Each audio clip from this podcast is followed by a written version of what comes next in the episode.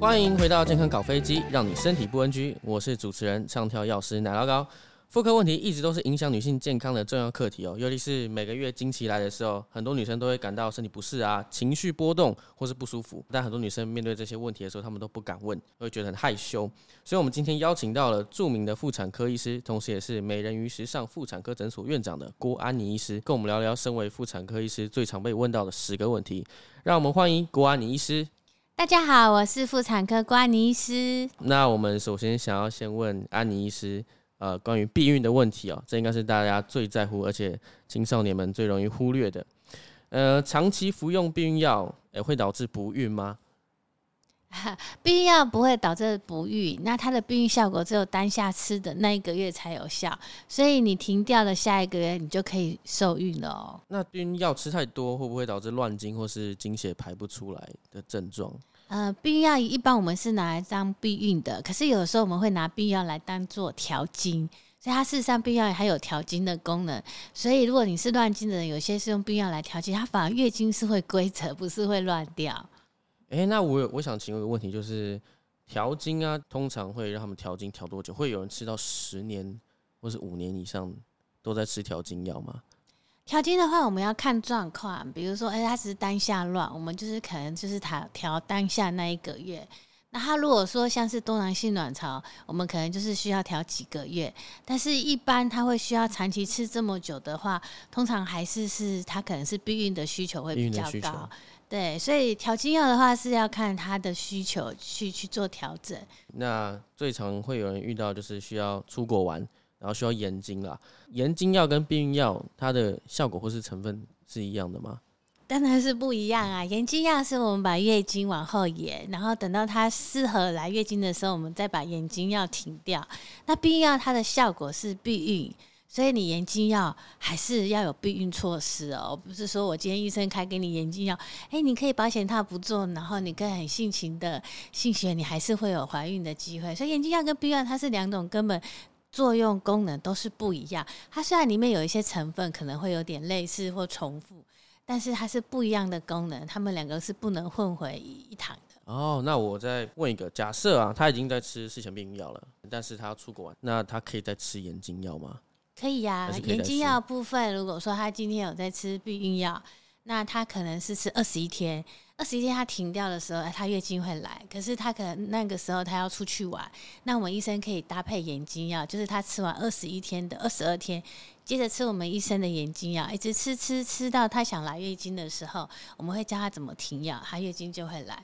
所以眼睛药的部分跟避孕药是可以并着吃，对，哦、但是眼睛药不是避孕药，所以你后面还是需要带一些防护措施，像是保险套。哎、欸，那像我们刚刚提到那个延经药跟事前避孕药，他们吃多了会对身体有什么样的副作用或影响吗？避孕药的话，它本身事实上多多少少都还是有一些副作用，但是事前避孕药它事实上有分好几代啊，一代、二代、三代、四代，像最新都有呃第四代走 E4 系统。那避孕药它比较旧的，它浓度比较高，所以它可能水肿，女生都很担心吃了避孕药会变胖。哦、那还有一些副作用，可能它乳房会肿胀。哎，这我临床上面有一个病人，他就是吃了避孕药之后，哎，他月经来之前，他他的罩杯就是升级了一到两个，然后他的朋友就问他说他吃什么，他说他也要跟着吃，因为他发现他乳乳房长大了很开心，但是这只是暂时的，月经来了他就会消退了，对，然后另外的话还有副作用，可能有时候是另外一半抱怨，就是女生吃了避孕药之后，她的性欲上面好像会有一点低落。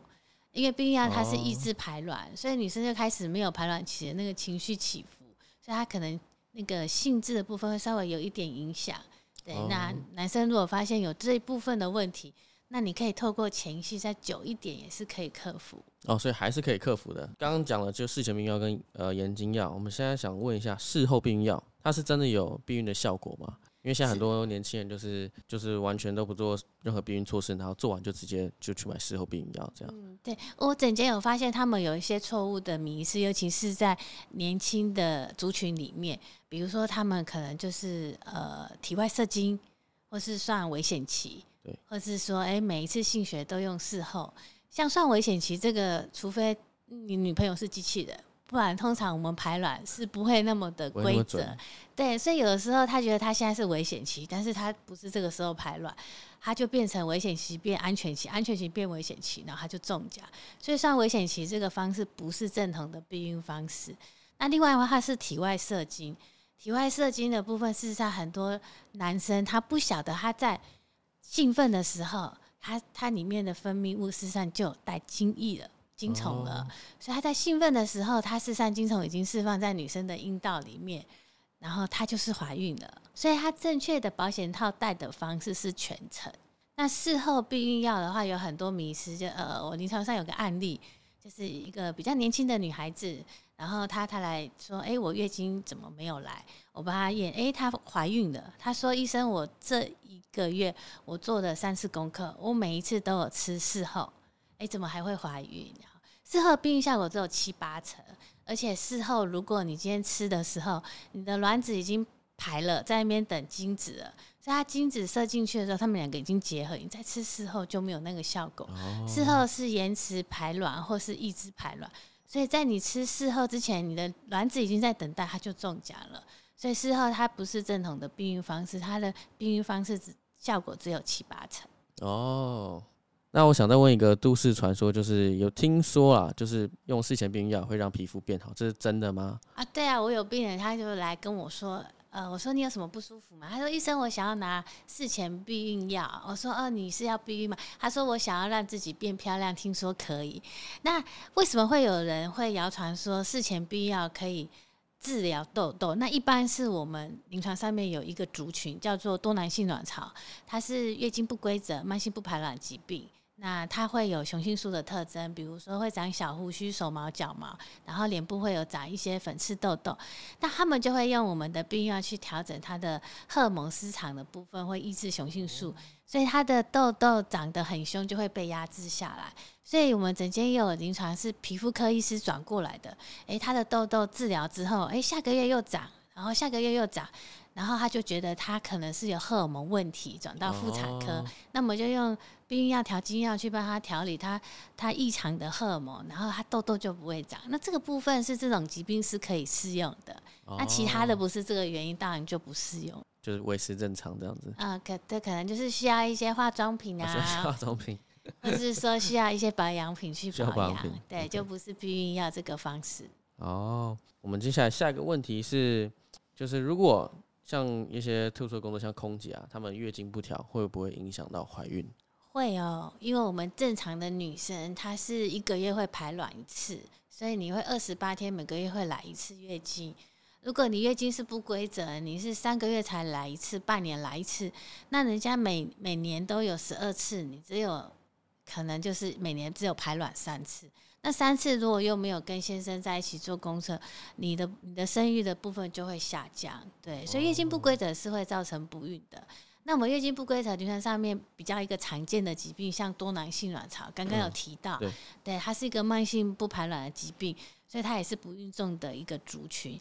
那这个族群一般我们可能有时候协助他，可能给他一些规则的排卵药，让他每个月都有规则排卵，诶，他受孕率就会上升了。那有一些女生，她可能今天没有一些妇科的疾病，我们检查没有什么问题，可是她就是月经会有不顺的问题。通常她可能，呃，比如说她急速的减重，或是急速的变胖，哦、比如说她一个月可能急速瘦了三公斤，或是说她一个月很快的胖三到五公斤。我们女生的体脂肪它是有含女性荷尔蒙的，哦、那荷尔蒙的起伏太快，或是一下上升太多。一下或掉太多，它就会不排卵。Oh. 所以不孕的族群你会看到，有些女生太瘦，她很难受孕，再胖一点就好。有时候很胖的女生呢，诶、欸，她也 BMI 太高，她也难受孕，排卵月经是不规则。诶、欸，她减重之后又好一些。所以体重标准对一个女生的生育是有很重要的功能。因为我遇过我朋友月经不调，好像是因为工作压力太大，突然三个月都不来。那就是这种这种。在临床上常见嘛，就压力。会哦，女生她月经的部分，她会因为作息压力，还有睡眠这些都会影响。因为我们的呃所有的器官里面，生殖系统在女生里面是占最不重要的。对，那你如果压力很大，或是就刚刚讲你很很你在急速的减重，你很饥饿状况之下，你的身体察觉你现在身体状况是不适合怀孕的，那他就会先把那个排卵系统先锁起来，或者是说你今天是一个重病，生了一个重病之后，有时候月经就不来了，但是等你身体好一点的时候，哎，它又规则会排卵。所以女生月经不规则，除了有妇科疾病之外，她的生活作息都会影响她月经的状况。哦，原来是这样。那我们再换下一个问题。有些人呢、啊，她的那个月经会一直滴滴答答停不下来，就是每天都来一点点一点点，然后但是她也没有完全不见，但也没有完全停。这种状况是通常身体出了什么问题？一般我们滴滴答答，我们就是称之为非经期出血。呃，正常月经是二十。八天加减期，可能就是二十一天到三十五天这个周期来，那一次来的天数大概二到七天，那不是在这个周期来的血，就是我们称之为非经期出血，那这都是要检查的。那检查部分有一些它可能是子宫颈，诶，比如说子宫颈长息肉，子宫颈有病变，或是子宫颈发炎，诶，它都会造成不正常的出血，或者是说它今天可能子宫有长肌瘤，子宫内膜有长息肉。或是说它有长恶性肿瘤，诶，这都是会造成它不正常出血，或是卵巢有长囊肿，哦、或是说呃是刚刚有讲是呃多囊性卵巢，所以它只要非经期出血都需要经过医生的检查。哦、那我们检查的话会全面性的看，从子宫颈到子宫到卵巢，那看看他到底有没有什么状况。哦，那依照状况去处理。它就是一个警讯的意思。对，然后有可能有些人会痛，有些人不会痛。但就是骨频繁的，对，有些可能是呃，比如说会痛啊，可能是骨盆腔发炎，它发炎也是会有异常出血，哦、对，或是有长东西。那有一个像比较可能是子宫内膜癌或子宫内膜异常增生，可能都是不少的东西，它也是会异常出血。哦、所以只要非经期出血都需要给医生检查。那也有人他可能今天滴滴答答，他可能是怀孕了，怀孕了是。也不自己不晓得是一个先兆性流产，或者是，是不完整流产的一个滴滴答答出血都有可能。反正就是只要有出现这种非经期的出血，我们就是要赶快去做检查，对，对，以防万一啊，万一有什么身体很大的状况出现。好，我们再来看下个问题，这个应该是很多女生很在乎的问题哦，就是经痛，对，痛痛到多痛是不正常的，因为有些人他吃了各种止痛药，哎，完全都没办法没办法去抑制这个经痛的问题。那经痛在临床上应该也是蛮常见的，你会给什么建议吗？经痛的话，我们会分原发性跟续发性。那原发性的话，它就是我们妇产科医师检查，它的子宫卵巢是没有长东西的。那原发性跟续发性，他们经痛的方式不太一样。那原发性它常常是月经来的时候才痛，那可能就是痛个一两天，诶，止痛药吃了一下，很快就缓解了。那续发性的话，在我们妇产科最常见的是子宫内膜异位症，它可能长在子宫，哎、欸，可能有肌腺瘤，或是子宫肌腺症，或是长卵长在卵巢有有巧克力囊肿。那他们经痛的方式常常就是月经还没来之前就开始痛，然后会痛到月经结束之后还会痛。那子宫内膜异位症的经痛，续发性的经痛，他会看他症状，他。疼痛的部分有时候会越来越严重，比如说瘤越长越大，疼痛的天数可能从呃可能月经来前两三天痛到月经结束十天，但是它瘤越长越大的时候，它可能甚至有人严重到三百六十五天都在痛，每天都在吃止痛药。对，所以只要有经痛的状况呢，就是给医生检查看看，哎，你是属于哪一类的？那原发性经痛它是没有长东西的经痛，那怎么办呢？一般我们会建议。她可能月经来之前，她要做一些有氧运动，可以固定一个礼拜，可能做两到三次的有氧运动。有氧运动就是心肺的，哎，你今天会喘的。的那月经来的时候，我们发现她可能会有缓解一些经痛的状况。然后另外，她可以在月经来之前，还可以吃一些舒压的，比如说钙啊、镁啊，或者是维生素 B 群，这些可以缓解它经痛。然后有一些食物。呃什么榛果类啊，这些或是鱼类啊，这些可以减缓他经痛的，他可以试试多吃，然后增加睡眠。有时候原发性经痛会减缓，但是有氧运动发现是临床上最有最重要的。对，那如果真的不行的话，那原发性经痛对于止痛药缓解效果还会很不错，对，它反应会很好。对，那止痛药的吃法，一般我们有些人都忍到很痛很痛才吃。那通常忍到很痛很痛才吃的时候，有时候。呃，你的那个药吃下去，要等到它缓解，还要一段时间。所以你真的是会经痛，一般我们不会建议到很痛的时候才吃，因为你的止痛药会没有效，甚至药物会越吃越重。所以在你开始觉得要经痛的时候，你就要开始吃，然后规则吃了，比如说一天吃三次，吃了一天缓解之后，你就可以把止痛药撤掉。那续发性经痛的话，它除了止痛药治疗之外，它还需要临床给医生看是什么问题。比如说它是子宫内膜异位症，嗯、我们可能还要搭配子宫内膜异位症的治疗方式，让它的经痛才会慢慢退掉。不然它吃止痛药缓解，它到最后只会越吃越重。哦，学真的是学到一课哎。好，我们看下个问题。很多女生她们会对自己的阴部外观就是感到。会觉得长得有点奇怪，不知道自己的外观是不是正常的。那这个它是有个标准的吗？还是其实？嗯，我们临床上面有一些人，他们来找医生说，呃，他的私密处外观觉得有点不太一样。有些是他自己发现，有的时候是呃男朋友帮他发现。那有一些人，他的小阴唇他可能是比较大的状况，或是说呃他的小阴唇是一大一小，它是不对称的。嗯、呃，那也有人他的呃小阴唇他。可能就是比较大的状况下，造成他性行为的时候可能有一些卡卡不舒服，或是说他小阴唇比较大的状况下，他穿紧身裤或是骑脚踏车、摩托车，他常常会撞到摩擦发炎，甚至长痘痘。那有这样子的困扰来求诊。那私密处的外形，实际上每个人你仔细去看都长得不一样，所以他也没有一定的标准。但是什么时候他们可能会需要求诊医生帮忙？就是他有一些人的小阴唇，他可能过过大过长。造成他反复发炎，造成他性性行为的时候疼痛，或是说他的外观不对称，让他觉得呃，他想要呃改善，对改善，让他更有自信，这些都可以。你刚刚说那个小阴唇就是过大的状况下，就造成他生活不便。那那个是要动手术去做处理吗？还是、嗯？对啊，比如说我们临床上有一个案例，他就是小阴唇比较大，所以他穿紧身裤的时候，他被撞的第一个是小阴唇。那一般人的小阴唇，它可能是比较娇小，它可能会包在我们小阴唇外面有两片胖胖的大阴唇。那大阴唇它是角质层跟脂肪比较烹饪的，所以它会属于比较耐撞。我今天穿紧身裤，或是我骑脚踏车、摩托车，我撞到的是那大阴唇。那小阴唇它比较。比较脆弱，所以它比较大。它是做第一个被撞击的时候，哎、欸，它可能就容易摩擦，对，发炎、感染、长痘痘，甚至他发现他的小阴唇，哎、欸，跑出来之后，过了一段时间，啊，他们怎么怎么还在长大？